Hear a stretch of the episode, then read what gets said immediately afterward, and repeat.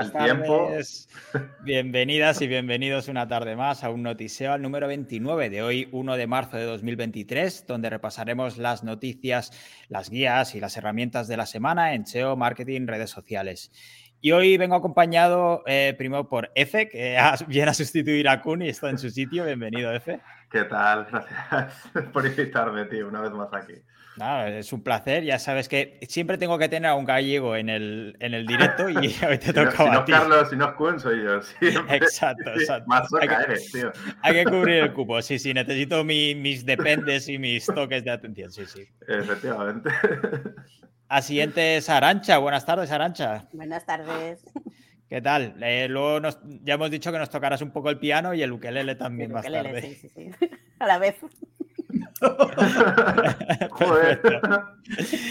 y buenas tardes, o oh, perdón, saludos cordiales, Rafa Ramos. ¿Qué tal estás? Saludos cordiales, ¿qué tal? Pues aquí estamos, aquí estamos de nuevo, ¿no? Para comentar toda, toda la actualidad y yo deseando de verdad, pues, escuchar el concierto de Arancha.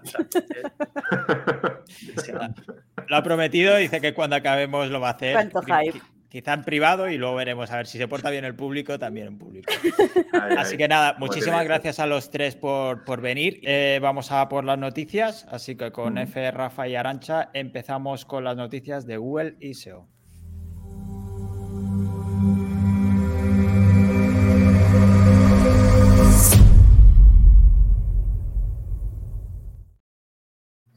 Y empezamos con una noticia, no sé si será demasiado noticia, la verdad, pero mucho se ha hablado eh, del efecto positivo de los EMDs, estos Exact Match Domains, y su pérdida de peso como factor de posicionamiento.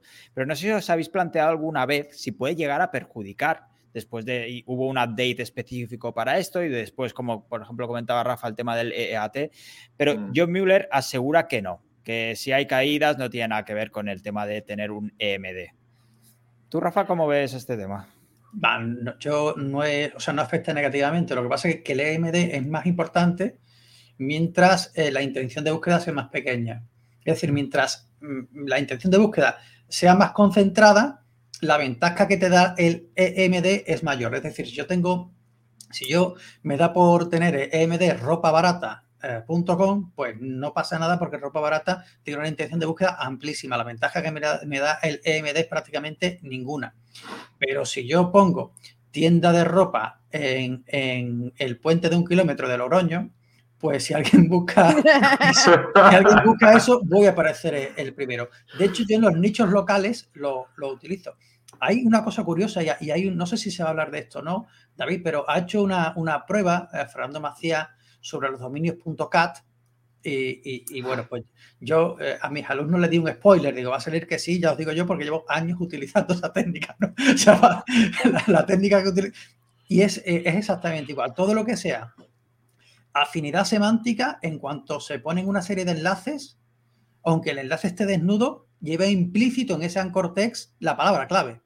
Con lo cual, eso a los MD le da muchísima ventaja. O sea, ya tenemos la ventaja, primero, de la, de la semántica y luego de la semántica en los propios enlaces, ¿no? Con lo cual los EMD perjudicarte no, no te perjudican y si te perjudicasen sería porque no podrías poner tu marca. O sea, sería por cuestión de branding, pero no por cuestión de, SEO. Exacto. Aquí Ignacio también comenta que perjudica desde el momento que nos marca, eso te limita. No sé si por ahí quizá a la hora de escalar un negocio, a la hora de crecer, a la hora de ser esa marca potente, es lo que donde te puede perjudicar a largo plazo. No sé, Fe, ¿qué piensas? Yo, lo mismo que acabas de decir, que yo creo que a largo plazo, si estás haciendo marca, te puede perjudicar porque no vas a tener la misma, eh, la misma semántica que, lo que estaba diciendo Rafa, no es lo mismo. Y aparte estás atacando a algo muy concreto, ¿sabes? Cuando, cuando lo haces de esta forma. Entonces, yo no me mojaría en decir, es que para marca no, para marca no valdría, estarías un poco más vendido. Otras declaraciones que han causado un poco de polémica, entre comillas, es que de Danny Sullivan en este caso, porque hay un poco de lío con el Helpful Content Update y Discover.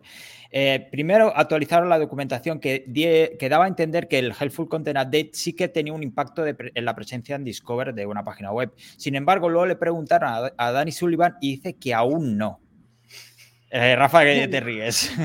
Yo me, me, río porque en principio da igual, porque en principio eso solamente afecta a las páginas en inglés. Pero bueno, aquí nunca sabemos el, el scope, el alcance que esto llega a tener, ¿no? Porque esta day solamente funciona para, se va a lanzar en Estados Unidos. Y tú después dices, hostia, pues aquí me, a mí me da la impresión que la ola me ha llegado, que me ha llegado aquí, ¿no? Yo creo que, que, que, que bueno, que, el tema Discover es un tema eh, que hay que tener mucho cuidado con, con, él. Creo que hay una serie de factores que, que dice Google que no los tiene en cuenta, que sí los tiene en cuenta, sobre todo el tema de la viralidad social. O sea, en cuanto a eso, Arancha lo tiene que saber mucho mejor que, que nosotros. En cuanto tú publicas una URL que sea nueva, que sea nueva, que sea de un tema más o menos trending y que se haga viral, eso sale automáticamente en, en Discover, ¿no? Me pasa con, con muchos clientes, ¿no? Entonces, eh, eh, ¿tiene que ser ese contenido de una excesiva calidad, etcétera, etcétera? La realidad es que no, porque se están colando muchísimos clickbait que después es mentira.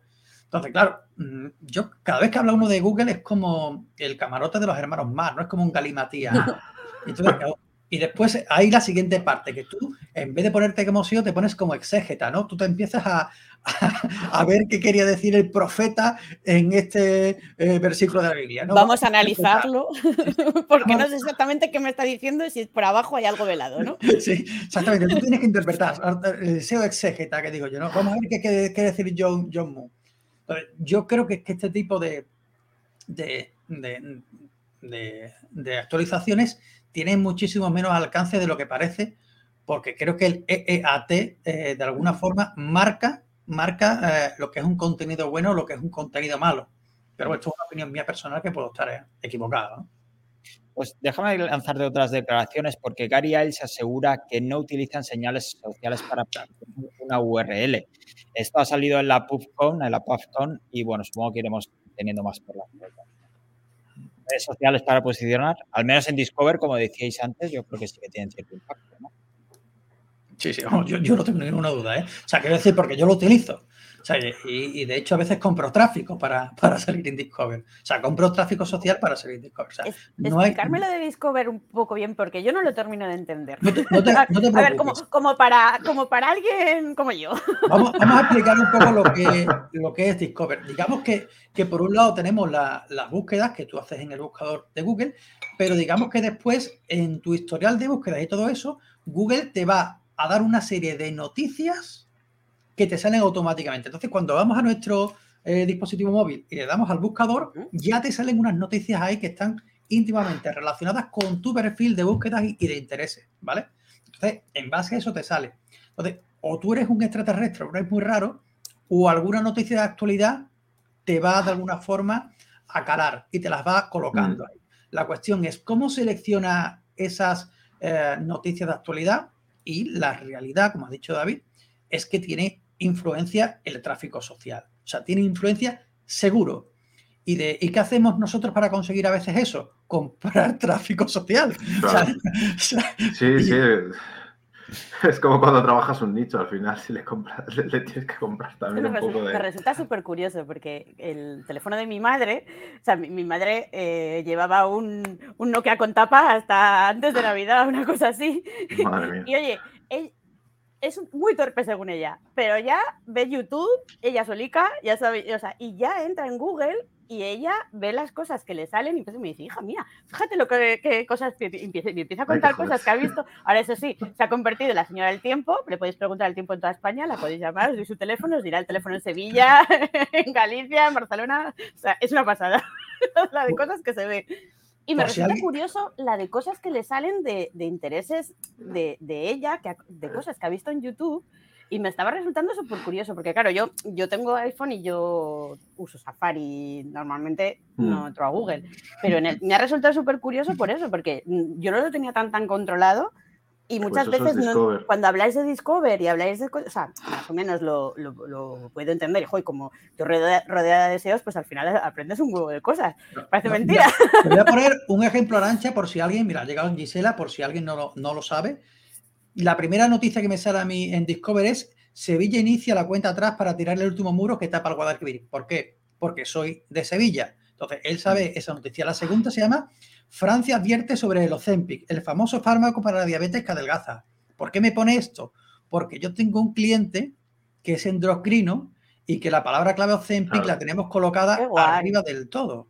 Entonces, él sabe que esto a mí me interesa porque cuando conseguimos salir con él en Discovery, entonces sale. Y la tercera es, Hacienda utilizará el historial de cumplimiento fiscal de los autónomos, porque sabe Claro. que yo soy autónomo. Qué Ah, fuerte. te iba a decir.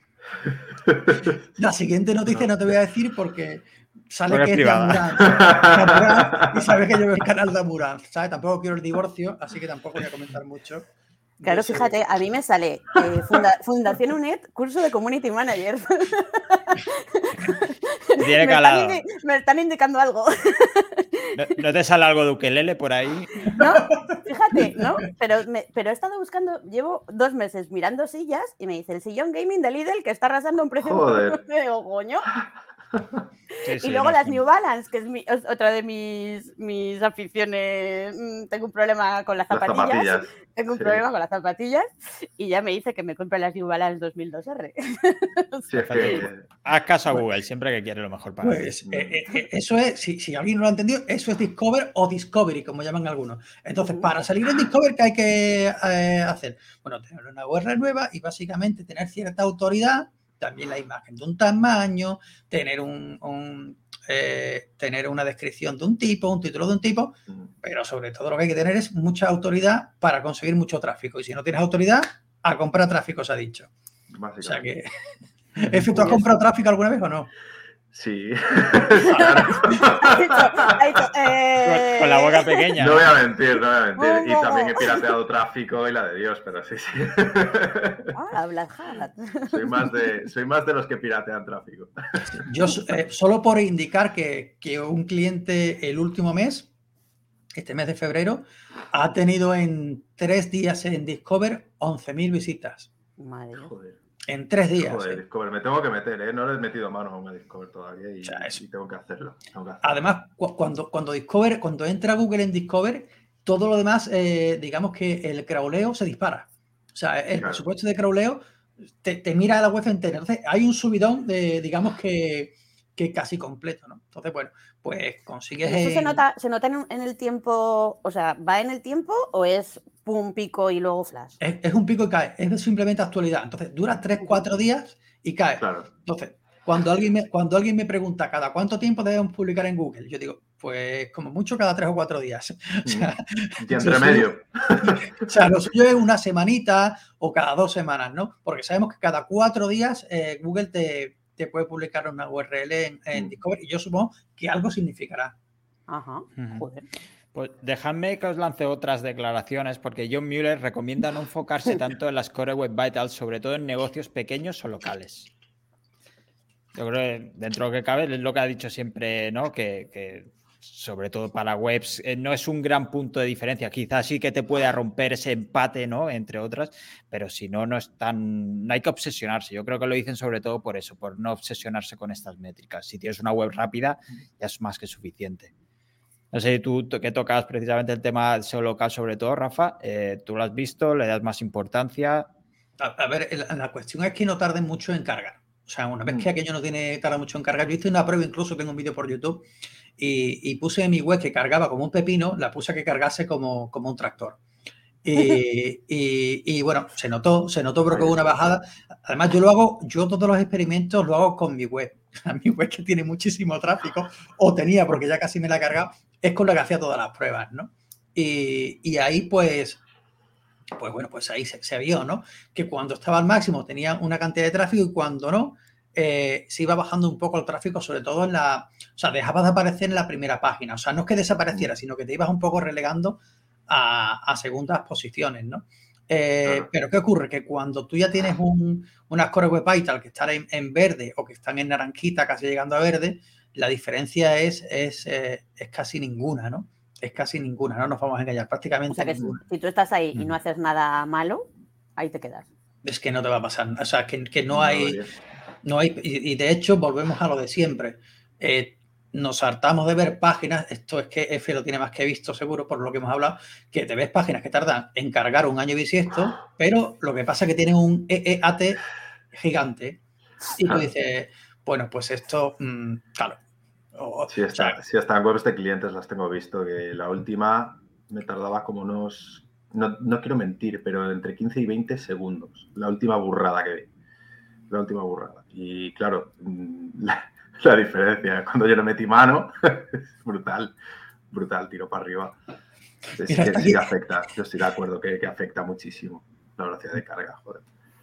Pero claro, tú nunca había dado con algo que tardara tantos segundos. O sea, es que es una, eso fue una locura. Pero, aquí dice, Speak dice, más de 60 móvil, más de 80 en desktop y para adelante. A mí eso se me queda un poco, un poco a mí corto. ¿eh? A mí, muy corto. A mí se me queda un poquito, un poquito bajo. Eh, Yo si está por debajo de 90 ya chungo. es que Ignacio no se lleva bien con el VP Rocket y se queda ahí. yo, nosotros, o sea, a, partir de, de, 85 en móvil, a mí ya me parece decente. Pero sí que es cierto que en escritorio, bajar de 90 es complicado si lo hacen medianamente bien. ¿eh? Bajar de 90 es complicado porque, o sea, eh, elementos sin optimizar normalmente te dan por encima de 95 en escritorio. el móvil te da una basura, pero sí. Sí, sí, en escritorio te da mucho. Entonces, pues Zara, más de 14 segundos. Exactamente lo que estábamos hablando de Fillo. Que entras en páginas grandes y tú dices, bueno, pues esto es importante, pero hay cosas que son mucho más, mucho más importantes. Pues ya toca hablar de inteligencia artificial porque se ve que ofrecer respuestas a las búsquedas con texto generado por inteligencia artificial, es decir, a los chat, es 10 veces más caro que las SEP clásicas. Y esto, por supuesto, no es rentable de momento ni para Microsoft ni para Google. 10 veces más caro las, las IAs, joder, crear y entrenar una IA eh, supone mucho gasto de, tarjeta, tío. Es, brutal. Necesitas unas máquinas muy potentes y al fin y al cabo, tal y como están los precios hoy en día y demás, es, que es impensable que sea barato. O sea, no, no, hay por dónde cogerlo. ¿Creéis que esto... ¿Creéis que esto no sé si parará de algún modo a Google a implementar esto, más allá de que la inteligencia artificial esté preparada para ofrecer respuestas, sino también por la pasta? Igual, igual la pasta lo que hace es que lo frene, no que lo frene, porque no lo va a frenar, yo creo que van a seguir ahí, porque es lo que les queda ahora mismo, tal y como está en auge, pero sí que es cierto que a lo mejor si fuera más barata, pues avanzarían mucho más rápido. Eso para mí yo creo que sería lo lógico, ¿no? No sé. ¿Tú, Rafa, qué piensas sobre esto? Es que, tiene que ser muy caro, ¿no? Sobre todo desde Microsoft tiene que ser carísimo. Porque es que además te va indicando lo que va haciendo. O sea, tú le pones algo y te dices, estoy buscando no sé qué. Y le pones otra cosa, estoy buscando no sé cuánto. Tú dices, hostias, es que esto está buscando aquí, está comparando y está. y está haciendo la respuesta. O sea, tú lo ves y dices, como mínimo tiene que ser el triple, tiene que costar el triple. Cuando me dicen que cuesta 10 veces más, me lo creo. Me lo creo, porque, porque es un esfuerzo muy, muy grande. Los que hemos pagado chat GPT Plus, vemos ahí con la rapidez que vas y, decimos, ostras, pues esto, o sea, aquí tiene que hacer un esfuerzo. Por ahora es muy barato, 20 euros al mes es realmente barato. No sé en qué momento van a, van a subir el precio, pero a mí me extrañaría mucho que el, buscador fuera gratuito completamente si va No creo. no lo sé. Que, que de alguna manera, claro. De momento, que rentabilizarlo como sea, son muchos recursos. Sí, sí. De momento sí que parece que Bing va a, por todas, porque por ejemplo ha añadido o va a añadir un creador de imágenes dentro del buscador, es decir, si tú buscas una imagen no la encuentras, la podrás crear. Y como comentábamos la semana pasada, que antes de empezar, eh, Rafa lo comentaba, era el tema de ah, ya está haciendo pruebas con anuncios en la respuesta del chat. Ya hemos visto algunos pantallazos y demás. Y además están testeando las opciones de elegir entre tres tipos de tono para eh, las respuestas. Es, que yo creo que en este caso concreto, Microsoft es que tampoco tiene mucho que perder, porque a nivel buscadores, fuera de Google, mm, da igual. Entonces puede, puede permitirse el lujo de experimentar y a lo mejor innovar y sacar un poco más de de sacar un poco de gente ¿no? que usa Google para que se pase a Bing. Es como una apuesta. Para mí, yo lo veo así, pero del resto, ¿no? que tú, claro, imagínate que se ponga a experimentar de esta forma Google. Nos volvemos locos todos, ¿sabes? Mm. Arancha, yo tengo una pregunta para Arancha. Cuando, cuando empezaron a, acapar con, con, en este caso, con el algoritmo de, de Facebook, empezaron a acapar la, toda la, capacidad que tenía de, propagar los mensajes en los medios de comunicación, ¿no? básicamente, pues, pues lo dejaron a cero, ¿no? Porque, porque no les querían dar mayor pago de forma gratuita. Si no pagaban, no iban a tener mayor difusión. Y entonces pasaron al pago. Para las agencias fue algo muy positivo, porque todo el mundo que tenía mucha difusión sin pagar, la perdió y la ganamos la agencia pagando un euro al día. Eh, ¿Tú piensas que la gente estaría dispuesta quizá a pagar por utilizar un buscador, Arancha? ¿Has visto lo que ha pasado en Facebook o no? Pues, a ver, sí que es verdad que, al principio, cuando salió todo el tema público y tal, eh, todo el mundo todo el mundo dijo, o sea, mucha gente decía, yo no voy a pagar para tener visibilidad, yo no voy a tal, muchas empresas o así, todo el mundo, no, no, yo no voy a pagar. Y al final, quien más y quien menos ha pagado. Entonces, si de alguna manera con la IA hacen ahí algo que, que encaje y tal, yo creo que al final pasaré. Es que yo, es que yo me partía de risa en creo, o sea, Claro, es que tal y como cambian las cosas, pues es que al final Facebook ahora, Insta te da un 5% de visibilidad y, cuando y ahora estás, este mes pasado, por ejemplo, eh, yo he hablado, como hablas con la gente y dices, oye, tus, tus stories se ven, porque ha habido, por ejemplo, yo que mi cuenta es, es la utilizo para Aniela después como Rafa, para hacer cosillas y mirar y ver y tal, que yo no tengo ni, ni, mil seguidores, pero la utilizo para eso, bueno, la utilizo es de música, o sea, si, la, si os da por entrar alguna vez, a mí poco me vais a ver, como decía Carlota, cuando por hacerle gilipollas me caparon, o sea, me, me hackearon la cuenta de Instagram, ah, ya veis, con, mi, con, 1800, con, mis 850 seguidores. Joder. sí, sí, por hacer gilipollas pues para devolvérmela, como no tenía casi ningún vídeo con mi cara, ¿a poco no, a poco no, la, no me la devuelven? Entonces, sí, eh, tip de hoy, chicos, si tenéis cuenta de Instagram, hacer vídeos con vuestro careto, poner, vuestro careto de vez en cuando, de vez en cuando, no hace falta que lo pongáis todos los días, pero para que os la devuelvan. Yo estoy viendo venir que si me roban la cuenta la tiene que reclamar mi gato Charlie, entonces, ¿no? Que... Por ejemplo, le tendrás que hacer el vídeo a Charlie cuando, el señor Instagram te, cuando el señor Instagram te manda el correo para, para que te hagas el vídeo derecho que diga así, tú, pues tú pones a Charlie y le dices, es que él hace los unboxings. Claro, es que tu trabajo mogollón, tío. y entonces es verdad que, que, mis, que mis stories bajaron de, imagínate, tengo 850 seguidores y tendría, y pues 120 visualizaciones en mis stories. Pues tenía 40 y 30, o sea, era de flipar. Y, y yo decía, joder, si mi puñetera cuenta que no sirve para, o sea, que yo no la uso para curro, para esas cosas, eh, había disminuido así la, visibilidad en empresas y así, o en, pequeñas empresas, artesanos y gente que, sí, que la utiliza para vender. madre mía, o sea, todo ese esfuerzo para, para tal. Entonces, al final, pues yo creo que de alguna manera algo se inventarán y habrán ahí un mix para, y al final algo, algo como dice Rafa, algo, algo tocará pagar. Lo que sí que es cierto que estamos viendo plataformas que hasta ahora eran gratuitas, como Twitter eh, o Meta, ¿no? Y están de momento opciones de pago, funcionalidades de pago. No sé si a lo mejor, como preguntaba Rafa, Google puede ir en ese camino. Yo creo que va por ahí, ¿eh? Puede ser. Puede ser. Bueno, yo no me pues mojaría, pero creo que sí, creo que también. Va por ahí. o, o directamente comprar aparatitos que te cuesten ya un dinero para utilizarlo. Igual que, los sistemas estos de voz que yo tengo en casa, el Google Home y todo eso, es posible que ya te venga el... Por cierto, el Google Home ha evolucionado que flipas con la IA. O sea, pero que flipas, ha evolucionado. Pero bueno, eso, de eso hablaremos otro día. O sea, eso por voz te va respondiendo lo que tú preguntas, pero es que ahora responde bastante mejor que antes, te entiende mejor que antes. O sea, eso ha pegado un salto de calidad yo noto que Alexa, que está aquí a la vez, la señalo porque está aquí. Alexa, se va a activar. ¿Está encima del piano? Sí, está con el piano. Eh, pero yo tengo la de Movistar, que, que, no me acuerdo cómo se llama nunca. No la, no la puedo llamar porque no me acuerdo cómo se llama. Aura, se llama Aura. Tío, es una cotilla de mierda. O sea, tú estás viendo esta vez y de pronto te habla. Pues no, pues no estoy de acuerdo. El otro día estaba discutiendo con José conmigo y le digo, para que. Y salta no te he entendido del todo. Otro que pone la, misma excusa que Di Mario. ¿Qué, te, iba a decir? Ojo porque David dice apoyarse en hardware, eso es lo que decimos mucho, ¿no? Eh, si alguien no, porque vamos a hablar de algo técnico, antiguamente nosotros veíamos la, eh, las páginas web en el móvil y se ejecutaban en el servidor, se ejecutaban pues en One and One, se ejecutaban en Ionos, se ejecutaba en Seredo, donde fuese. Pero ahora gran parte de la página web se ejecuta aquí, se ejecuta en el propio navegador, en el propio móvil.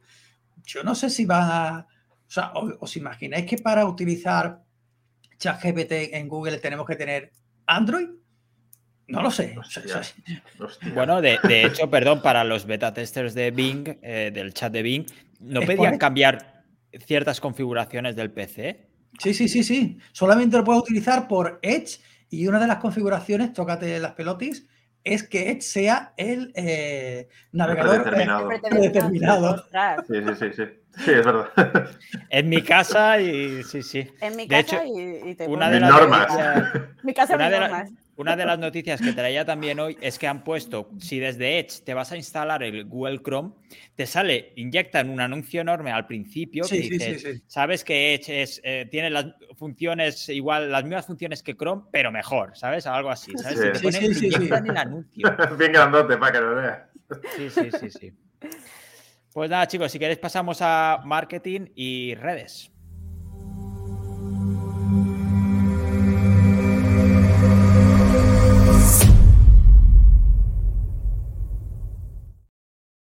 Empezamos con Tito Musk, que siempre tenemos alguna noticia interesante del señor Elon.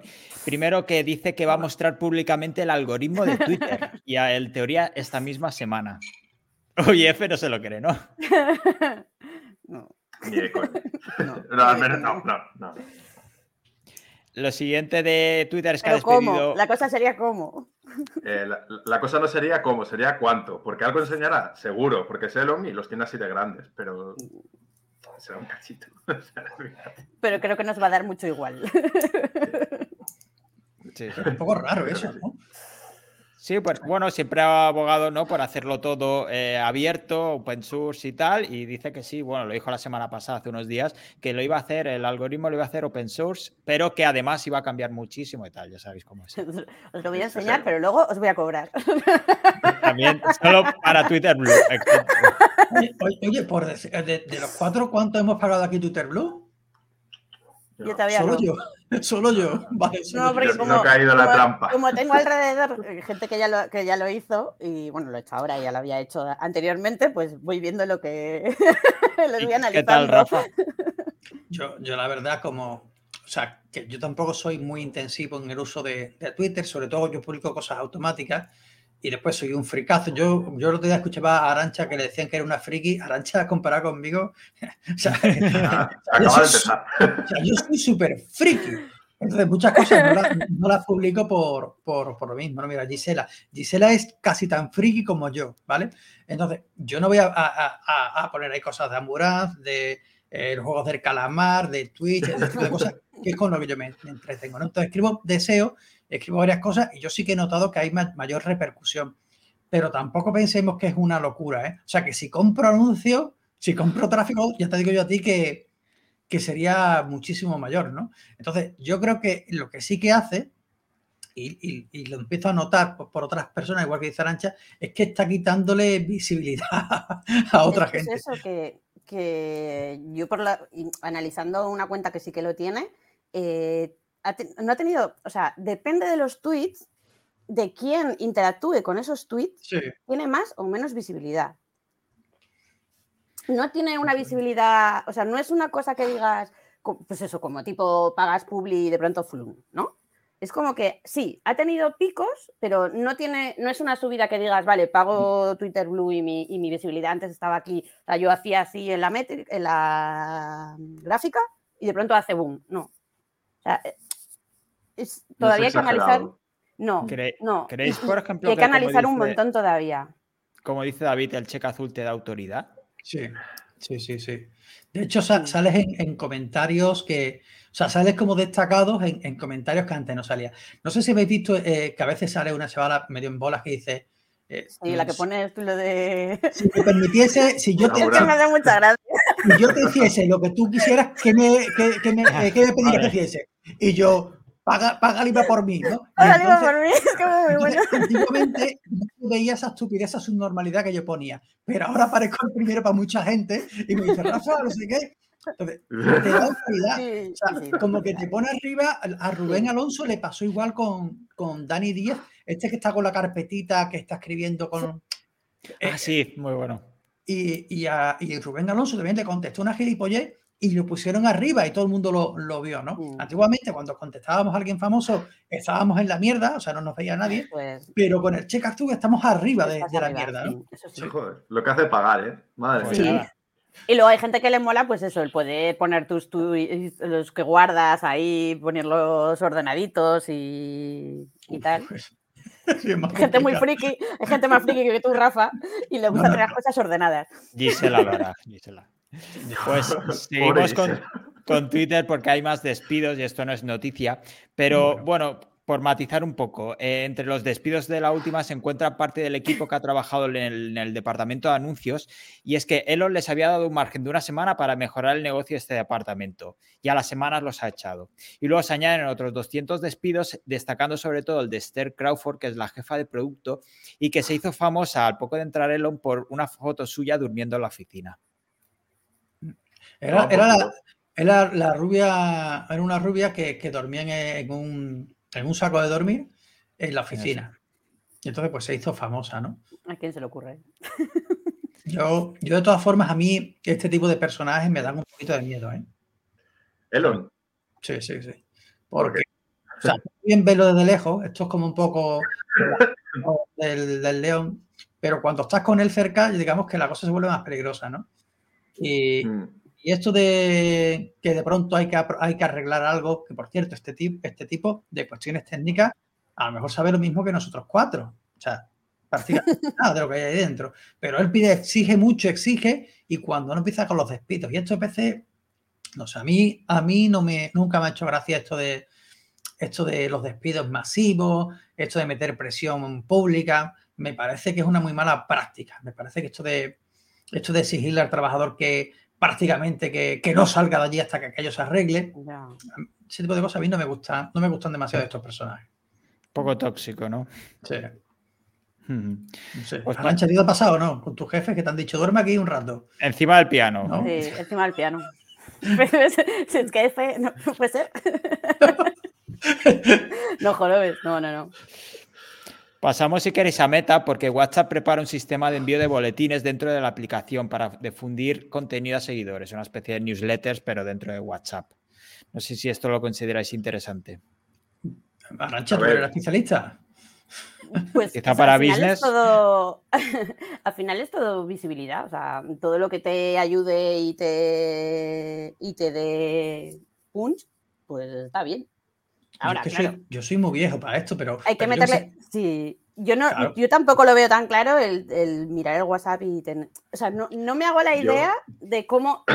Porque pone que va a aparecer en, Claro. en, en estados. Entonces no, lo termino yo de, Yo, de yo es ver. que o sea, el, me el parece primero que vea, yo el primero que vea así lo bloqueo, ya te lo digo. ¿eh? El bloqueado de la- la WhatsApp primera. que, que no, o sea que no, no puedo. O sea, Es que leer mensajes pequeñitos vale, pero si te van a enviar una newsletter por ahí, Claro. tú ya te tienes que empezar a poner las gafas. de- esto, esto- claro, yo ya tengo una edad. O sea, yo ya tengo una edad. Entonces, no me pongáis, o sea, un tochaco, no, yo tochaco no, lo veo por.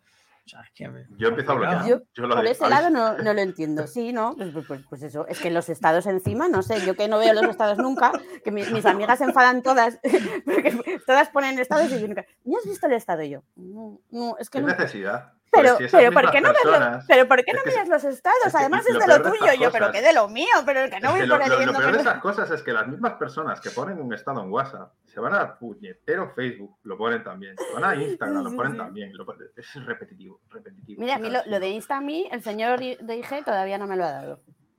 Mira, No tengo, mira. no tengo lo de las poner cositas. Que ya, ya. Mira, Gisela dice, la edad media de los estados debe ser muy elevado. Sí. Es que yo no sé, dice Liunai, ¿y quién mira los estados en WhatsApp de madre y madre? O Mucha sea, gente. yo- Por es que yo no, te lo digo yo, que mucha gente. yo no y miro cuando no se los absolutamente miran, te nada. regañan. El Pues estado. nada. o sea, yo qué sé. Yo ya. Seguimos con en, Meta. en el momento en el que hemos pasado de utilizar una red social como es WhatsApp, que es de mensajería instantánea para estar comunicado, a variarlo como si fuera una red social como Instagram o Twitter o tal, yo es que ya- mi mente hace el- el- la desconexión y yo, yo aborto visión, vamos, de estas cosas. No, Sí, no sí. lo veo. Están preguntando aquí que dónde se ven los estados. No, no, Madre mía. David. No, no quieres No, saberlo, David. no lo hagas, no, entres en ese juego. O sea, yo eh, Abajo, estoy mirando, por- estoy mirando por aquí y creo que no lo sé mirar yo tampoco. o sea que- abajo, donde Abajo. tienes los, donde tienes ¿no? las conversaciones. tienes- Ah, bueno, yo tengo iPhone. En el iPhone abajo. Hago, por favor, que venga la madre de Lilu y nos lo diga dónde se ven los estados. Realmente lo tienes arriba, te aparecen mensajes, Ah, estados bueno, y no vosotros sé qué más. Yo, Vale, yo es que en, el, vale, en el vale. iPhone, en el iPhone a mí me aparecen aquí abajo. Y en Estados estados después te aparece una lista de tus contactos que hayas subido. Y luego ya estados y- aparece pues todo el mundo que ha puesto Ah. sus estaditos. Es que nadie ha puesto los estados en mi. En, en Tu, la tu gente que- agenda es maravillosa. Ya Yo tengo- Yo tengo 10 e- 10 estados de mis. eh, Yo no quiero saberlo. Mi prima, no sé quién, todos con sus estadicos. Nah, Yo es que no tengo a nadie que ponga estados, por eso. Pues ahora no sabía. imaginaros, ahora imaginaros, aparte del estado, la newsletter, encima, ¿sabes? Joder. Pues imagino que, que si los circulitos son así, o sea, de cada circulito aquí un estado, pues imagino que será ahí, ¿no? Que en vez de un estado te pondrá newsletter y entonces tú pincharás y la leerás, digo yo, ¿eh? Yo creo que es una locura. Me voy a plantear pasar la newsletter a WhatsApp. Venga. Bueno, si solo es la de un Anchor, vale. Pero así, Pues me voy a tirar así, me voy a tirar así 100 horas. esa, esa vale, tío. Sí, seguimos con, Net- con Meta con un interesante estudio sobre la polarización política de los países europeos a partir del análisis de comentarios en Facebook. Se ve que en España, desde hace cuatro años, se nota un giro hacia la derecha y menos polarización. ¿Vosotros estáis de acuerdo? Que menos polarización, yo creo que al revés. Estamos, está la cosa súper. Bueno, quizá haya menos polarización, ¿no? Vox se va a presentar con un candidato que era comunista, a lo mejor Madre por, mía. ya- ya por, por ahí. No, ya, sí, no, ya, ya en serio. Es que las redes sociales tienen que ser extremas por, por si, si van a poner únicamente lo que te guste, pues te van a poner lo que te gusta al extremo, ¿no? Y si a otra persona le gusta otra cosa, va a tirar para el lado contrario, ¿no? Entonces, es que yo creo que que Ya, esto- pero es que ya no es el. Hola, buenos días. ¡Lo serán para ti! Pues ya la tenemos montada. Claro. Eso es más Twitter, ¿no? A mí hoy me lo dijeron en Telegram también, o sea que imagina. Sí, sí, no, Ah. en Telegram también. Amor por todos lados, genial. Sí, yo- yo- pero yo, yo de, de todas formas, no, yo no entiendo, o sea, que, que creo que, la- que las redes sociales, eh, yo sobre todo en mi caso, las estoy llevando a un, a un extremo que no es sano. Lo que pasa es que tampoco sé cómo evitarlo, ¿no? Porque, claro, los canales de Twitch eh, básicamente son como unas redes sociales, pero, pero 24 horas, o sea, eso es, Mm. es que no paro de, de dar contenido. Pero es cierto que me voy a la tele y tampoco te creas tú que me gusta mucho lo que, lo que veo, salvo informativos y algo así. Y a veces los informativos también tienen un sesgo ideológico importante, ¿no? Importante, sí. Entonces llega un momento en que uno se cansa y dice, oye, ¿qué es lo que me ponen más sencillo de digerir cerebralmente? Netflix. Pero yo, yo reconozco que yo con las series llega un momento Sky en que, en que, en que yo me aburro. Yo reconozco, yo me pongo a Sí. Twitch y me veo, y me veo yo Juan, me veo uno de estos, no sé qué, y dice mi mujer que me estoy idiotizando. Digo, pero seguramente esto mm, llevo pasándome toda la vida, Eli, y tú te has dado cuenta ahora. ¿Te has dado cuenta ahora? Pero- que me va a pedir divorcio a lo mejor después de esto. Pero la, la realidad es que yo sí que veo que, que al final nos vamos de alguna forma alineando a, a aquellos que, no, que nos gusta. Sí, Y, eso sí es verdad. y, y eso sí que puede hacer que seamos extremos. Y en Estados Unidos pasa muchísimo más porque, porque bueno, allí, allí ya no es que estén alineados, allí ya es alineación casi, vamos, completa. Seguimos con Meta porque Zuckerberg anuncia un nuevo equipo que trabajará en productos de inteligencia artificial para Instagram y WhatsApp. Aunque es cierto que hay una otra red que ya se las ha adelantado, como Snapchat, que justo ha anunciado un chatbot con inteligencia artificial, la primera en redes sociales. Claro, es que en Estados Unidos Snapchat funciona, o sea, es lo que usan para, para comunicarse y esas cosas. Ni una, mi prima pequeña ha estado un año en Estados Unidos haciendo el segundo de bachillerato y eso, y allí es un método de. No, no usan WhatsApp ni, Sí. Ni nada. Igual que y en, en Portugal utilizan mucho, o utilizaban, hasta donde yo recuerdo, el Messenger de Facebook. Sí. Sí, es, es verdad, sí, sí, sí. Y, y luego usan, como la mayoría de la gente allí usa iPhone, usan el, el mensaje de, de iPhone. iMessage. Mm. Pero, pero esto del chat que sería para las empresas, supongo, ¿no? No, para todo. Nivel Tiene usuario. también una suscripción premium también en Snapchat Mm. y es para todo el mundo, sí, sí. Sí, sí, sí. O sea, Te pero, ayuda- pero, pero ¿cómo funciona esto? O sea, que yo le hablo a Arancha y Arancha no me quiere hablar y me pone un chat para que me conteste. O, o- Bueno, te, te ayuda a crear mensajes. Por ejemplo, ponían Claro. algunos ejemplos. ¿Quieres enviar un mensaje, yo que sé, una felicitación o lo que sea? Y te echa una mano en ese sentido. Pero básicamente es, es que tener un asistente ahí. sí, sí, sí, eso es.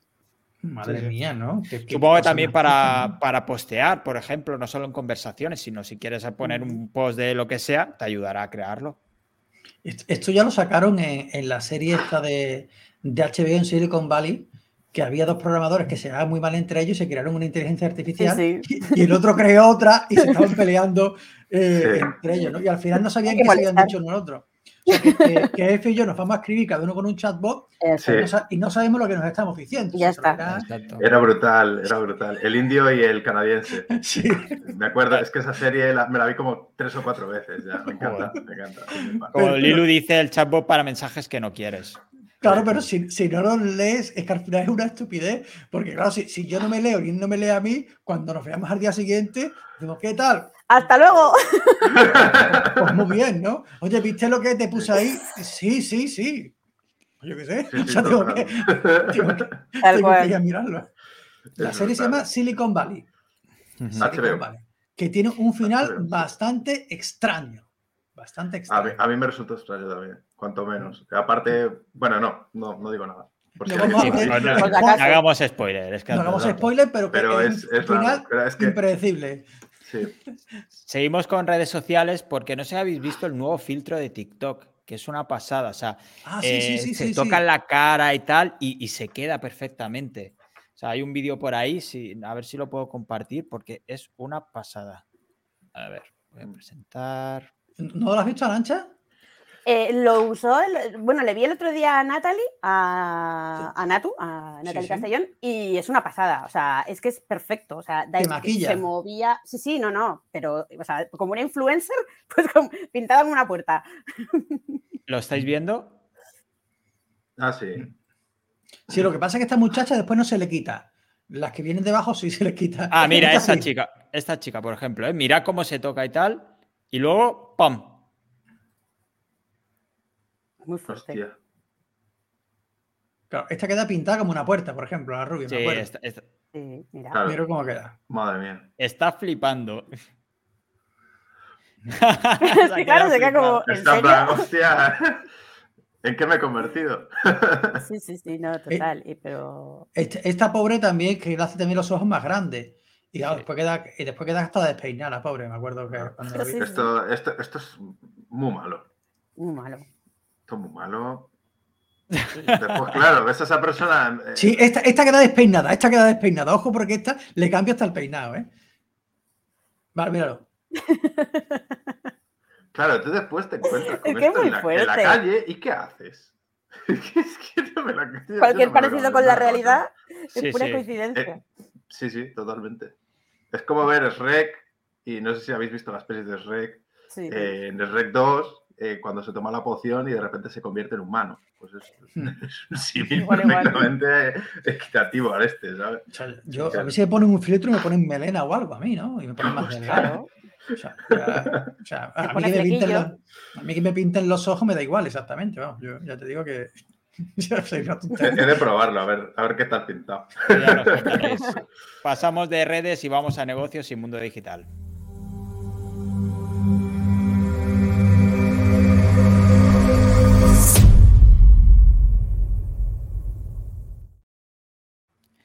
En el Reino Unido empezaron en julio un test con varias empresas, en total 71 empresas, para probar la jornada laboral de cuatro días.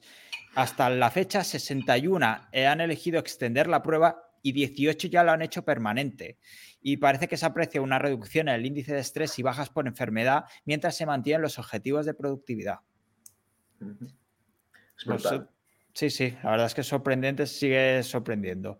Eh, ¿Tú, Rafa, vas a aplicar la jornada? Ah, mira, voy a dar. Hola, Jesús, ¿qué tal? Hombre, Jesús. Hola, disculpe la demora. ¿Qué tal? Nada, nada. Eh, hablábamos de la jornada laboral de cuatro, de cuatro días. Eh, De no sé cuatro si- horas ibas a decir, ¿eh? Sí, casi. Es es mejor. He reducido un poco más, sí, sí. Tú, Rafa, por ejemplo, que tienes ya agencia, eh, ¿cómo, cómo lo ves? ¿Te has planteado implementarlo? A ver, eh, el tema de la productividad es, fundamental y, parece que se aumenta la, productividad, pero yo siempre, yo soy muy crítico con los empresarios. Yo creo que los empresarios tenemos que hacer que los empleados sean más, sean más eficientes y si es de esa forma, pues de esa forma. Pero yo también pienso que se pueden hacer, eh, se puede ser más eficiente eh, de otras maneras, ¿no? Pero bueno, si el empleado está más contento y es más eficiente trabajando un día menos, bueno, pues se podría, se podría mirar por ahí. Pero yo creo que mucha, gran parte de la culpa la tiene el propio empresario y las empresas que básicamente no saben cómo hacer que, que- que el empleado sea, sea eficiente, que hay un montón de horas muertas que, que están allí prácticamente calentando la silla, ¿no? Y por eso, por eso básicamente no se nota la diferencia, porque es que ya no, ya no hay tantas horas para calentar la silla, ya están directamente trabajando, ¿no? Entonces, yo creo que si, si, si se pudiese eh, hacer de otra forma, sería incluso más positivo, ¿no? Pero si no, bueno, pues yo no estoy, yo no descarto esa opción, la verdad. Pues déjame que te dé otro dato, si te parece, sobre eh, los, eh, los, eh, empresarios y demás, porque han hecho una encuesta a mil negocios que utilizaban o planean utilizar ChatGPT y el 25% han reemplazado a alguno de sus empleados por esta herramienta. Wow. El 25%. Joder, tiene, tiene lo suyo eso. No sé si que- queréis comentar algo de la otra o de esta otra noticia. Eh, Juanicho, Juanicho es que dice que si esto es falso es verdad, que no es verdad, es verdad, Juanicho. es ah, vale, vale. Digo, no sé si me o- Juanicho dice, esto, es- esto es un filtro, y digo, no, que no es un filtro, que es verdad, que está aquí conmigo la corbata. Eh, yo con respecto al anterior tenía que decir una cosa, y es que tengo una conocida, una colega, que, que es programadora y tal, y está trabajando para una empresa irlandesa en la que se vio afectada por esta jornada de cuatro días, y la verdad es que es un poco lo que decía Rafa. Realmente trabaja lo mismo, solo que tiene menos horas muertas, y al final compensa más, les compensa más tanto a ellos, pero bueno, es que se están acostumbrando realmente, por lo que me ha dicho. Y, y es eso. O sea, sigue, sigue haciendo el mismo trabajo, sigue sacándolo todo, pero tiene menos horas libres, horas muertas y tal. Jesús, ¿tú cómo ves este tema? Yo creo que el empleado tiene que trabajar como se sienta más cómodo y eso es lo que tiene que apuntar el empresario, sobre todo porque las nuevas generaciones, el nuevo paradigma social que tenemos ya no está dispuesto a trabajar ocho horas por seis días, porque ya entendimos que la creatividad, por ejemplo, mi trabajo que es totalmente creativo, eh, hay gente que es creativa en las mañanas, hay gente que es creativa por las noches, eh, no hay, o sea, no somos todos iguales, entonces creo que hay que darle una vuelta y si con la jornada de cuatro horas funciona, genial. Sin embargo, yo creo que es eso que dicen, que tienen menos horas muertas, entonces apuran más para sacar el mismo trabajo. Mm, Por eso parece que es más eficiente. Es claro. porque, obviamente, si tú le das cinco horas a alguien para hacer un trabajo, va a tomar cinco horas. Si tú le das una hora, va a tomarse una hora. claro. Lo que Lo pasa que, lo que estás creo- planteando tú. ay, perdón, Arancha. No, no, no, no. nada. Lo que, está- lo que estás planteando tú, Jesús, me recuerda un poco a lo. Bueno, yo en su día hicimos una entrevista en otro programa a Sico de Andrés, y Sico de Andrés, que creo que lo conocéis todos aquí, eh, con sus empleados, tiene una filosofía de trabajo en el que él no pone los horarios a los empleados. Él lo que hace es que lo que, lo que les dice es que cuando se encuentren bien, cómodos y se sienten delante de- del PC para trabajar, que sea en, en un momento de, de lucidez, en un momento en el que estén tranquilos y que, y que puedan trabajar sin ningún problema y sin estar pensando si tienen que ir a la compra o que si tienen que ir a dar un paseo o lo que sea, ¿sabes? Y eso es un poco, creo que lo que planteas tú y es una maravilla. Sería una Sí, maravilla sí. que pudiéramos trabajar todos así. Es que, claro, depende también mucho del sector en el que estés y lo que estés trabajando, o sea, lo- en cómo trabajes. Y claro, porque, por ejemplo, si y yo tengo, sea, por ejemplo, de, yo tengo una amiga que, que es arquitecto, entonces ellos trabajan con proyectos. Entonces, desde, Mm. ya trabajan, o sea, la agencia no es, o sea, no es suyo el, el estudio, pero desde hace muchos años ellos trabajan cada uno a su bola marinera. O sea, Claro. quiero decir, tienen el proyecto y cada uno tiene su parte de proyecto.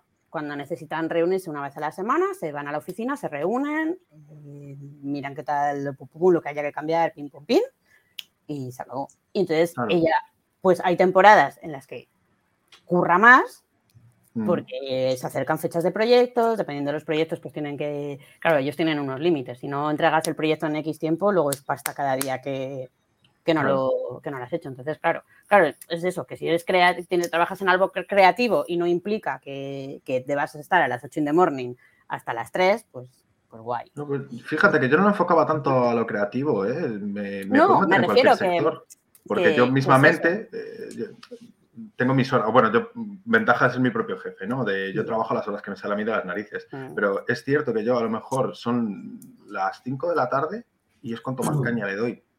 Y cuanto, cuanto más idea tengo, pero es que no solo al nivel creatividad, que yo, por ejemplo, también maqueto y diseño webs y demás, sino que también a la hora de hacer SEO soy más productivo. Entonces es un poco sí, claro, todo. Creo que hay un, un, impulso psicológico en el, en el, trabajador de que va a tener tres días libres.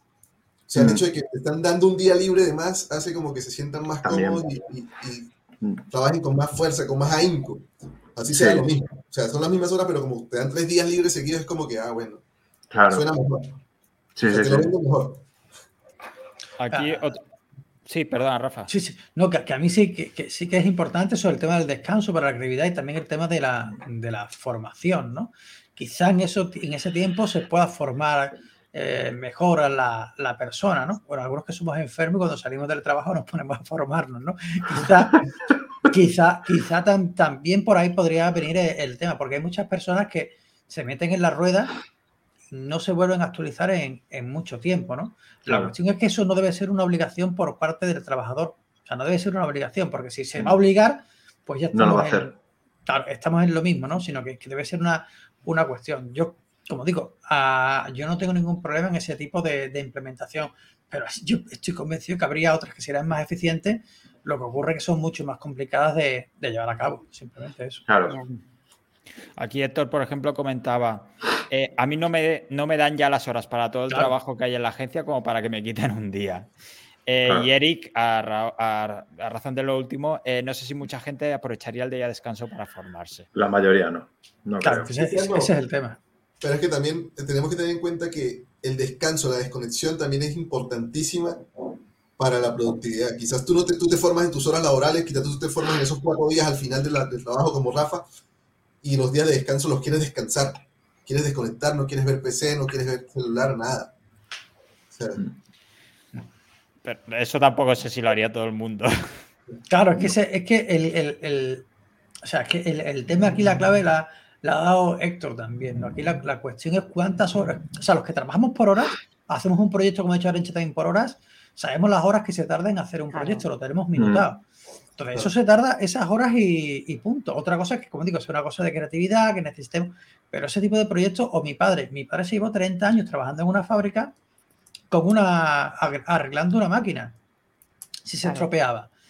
Entonces, bueno, mientras más tiempo tuviese esa, esa máquina trabajando, mayor productividad tenía aquello. Cuando se estropeaba, mientras antes la arreglase mi padre, mejor iba a ir aquello, ¿no? Claro. Entonces, claro, eh, mi padre hubiese trabajado mejor descansando más días. Pues no, mi padre lo que quería trabajar más días para cobrar más. Básicamente, básicamente, básicamente era, era eso, ¿no? Que, al final, cuando ya empezó a estar a punto de jubilarse, empezó a, trabajar menos días. Sí que es cierto, pero yo no creo que la productividad de aquello subiese. Es que depende muchísimo, como, como ha dicho Jesús y, Arancha y, F, del sector y del trabajo. que yo no creo que esto se pueda aplicar a, a todo. Y sobre todo el empresario tiene que ser, eh, tiene que motivar al trabajador, porque si no hay horas muertas por todos sitios. Hmm. Y, yo creo que es algo que yo, por ejemplo, yo cuando trabajaba antes por cuenta ajena, eh, nosotros teníamos mucha formación porque teníamos parte técnica y tal, y, entonces, y teníamos muy metida la formación dentro de, del, o sea, de, nuestro, de nuestro trabajo. Yo la formación no la sentía como tal, o sea, como obligación y tal, sino era parte de mi, de mi trabajo. Entonces yo tenía que hacer, yo tenía que, hacerlo, sí o sí. O sea, ¿sabes? No es como algo... Luego ya en cada persona está el que tú seas más curioso o menos curioso y entonces te interese más, eh, ir, ir viendo temas o ir formándote, pero la, yo soy de la, de la idea de que la formación no como imposición de decir tienes que hacerlo, sino como Mm. es parte de tu curro. Entonces, claro, si tú le dices a alguien, eh, después de currar encima te tienes que hacer formación, pues te va a decir, métete la Eso formación. es como volver al colegio, ¿sabes? Exacto, Eh, métete la de salir de formación. clase y vete a hacer los deberes. Correcto, métete la formación por donde quepa, pero si se Claro. lo metes, o sea, si tú a la gente eh, le, le- se lo metes como parte de tu curro y además que es bueno para ti y, y, Mm. joder, pues si a ti te gusta lo que estás haciendo y te puedes formar y puedes de, luego encima pues ir eh, cogiendo responsabilidades o lo que sea, pues, pues la gente, yo es mi opinión, la gente suele, suele ser positiva con eso. Sí, pero también has dado un par de puntos interesantes. El hecho de tener esas ganas, esa curiosidad de seguir aprendiendo y de seguir creciendo y, de seguir subiendo. Hay mucha gente que, uno, que Eso no. ya Sí, depende sí, sí, no. Yo tenía compañeros que la formación para ellos era como, vamos, o sea, el que perdía tiempo voy a perder una hora con todo lo que tengo que hacer y con todos los clientes que tengo que visitar, ahora encima me quitan medio día de formación. Vaya mierda, no sé, no sé cuántos. Claro, pero como empleador, pues, está en ti darle la posibilidad al empleado. O sea, Eso sí. acá Sí, está, claro. Tú puedes formarte, puedes aprovecharlo o no puedes hacerlo si no quieres. Sí, claro. ya como empleador tú le estás dando las herramientas para que sea mejor.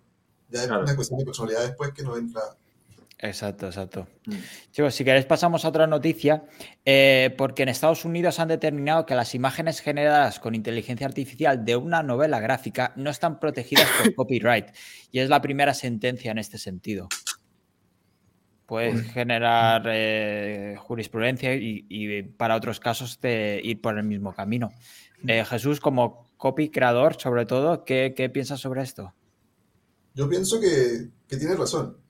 Eh, porque sí, si bien es cierto, tú puedes eh, con la inteligencia artificial registrar el prompt. Pero el resultado del prompt, no, porque incluso tú metes el prompt tres veces y salen tres cosas diferentes que tú no hiciste. Entonces, así lo veo yo. Eh, el prompt sí lo registro porque el prompt sí lo hice, sí lo trabajé, sí lo pensé yo. El resto simplemente se armaron las piezas. Ojo, yo estoy muy a favor de la inteligencia artificial, tanto visual como escrita. Eh, yo creo que es una herramienta genial si se sabe utilizar bien.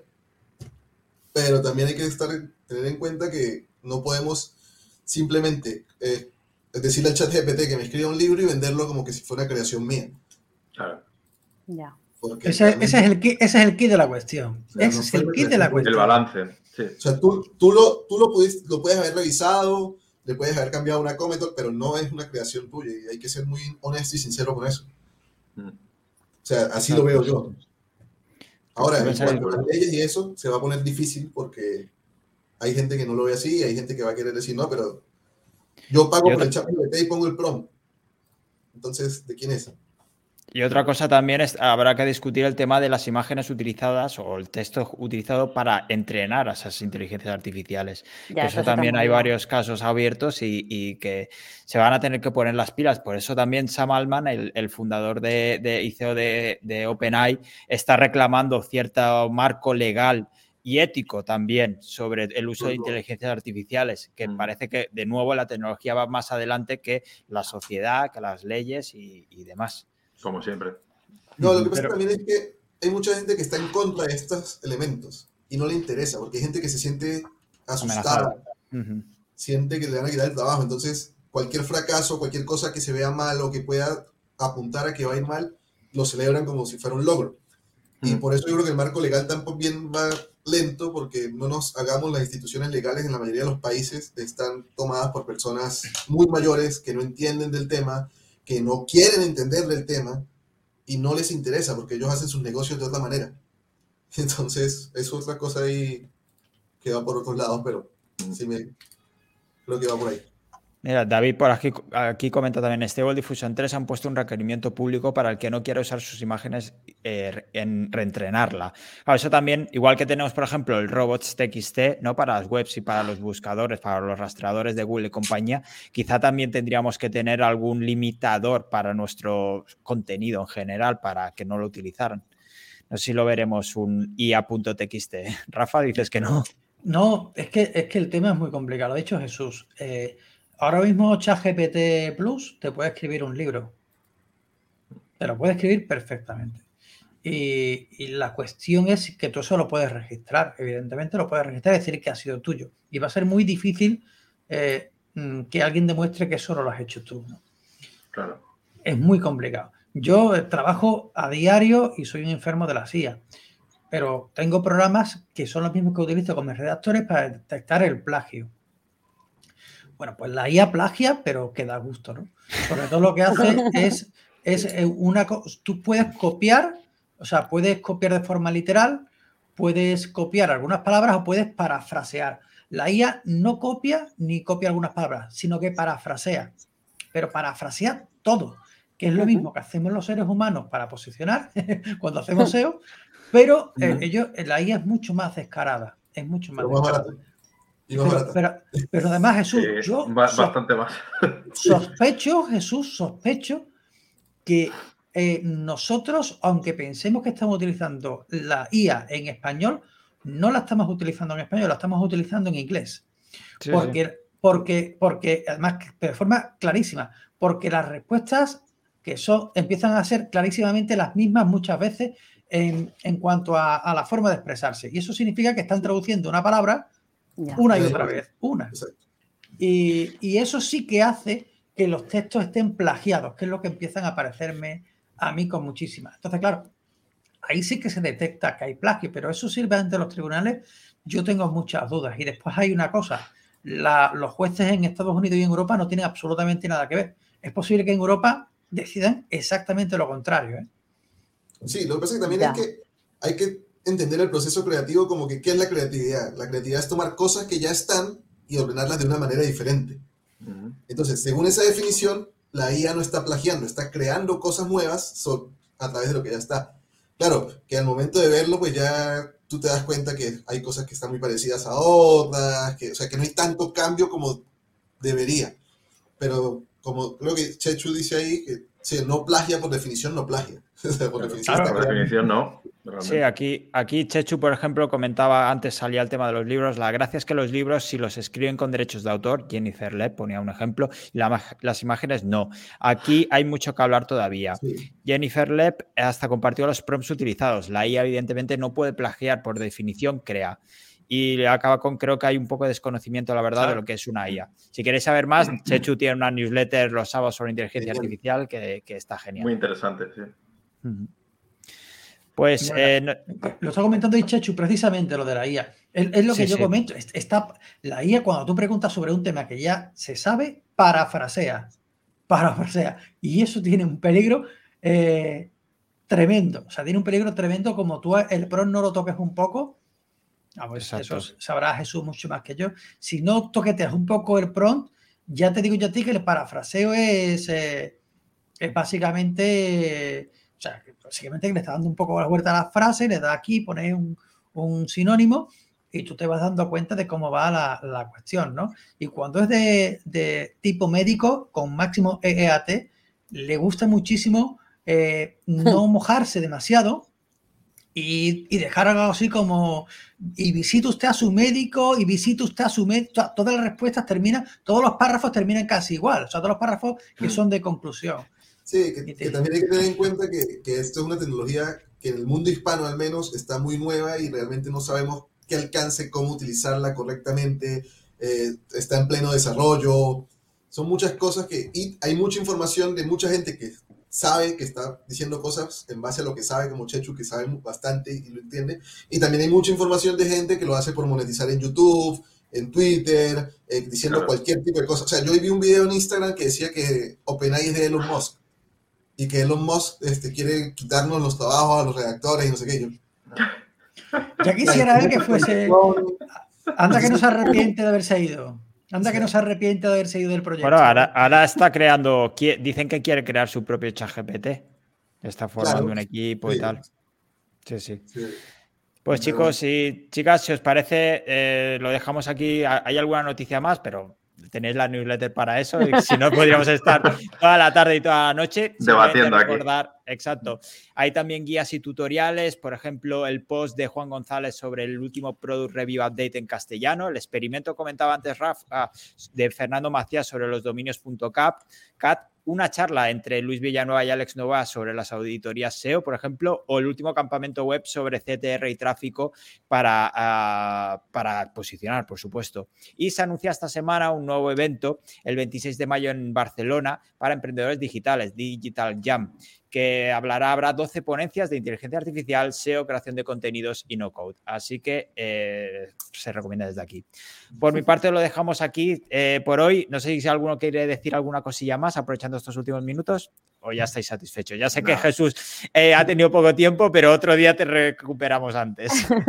bueno, nos vamos a marchar y casi se nos olvida que va a tocar el piano. Voy a sacar el Es verdad. Exacto.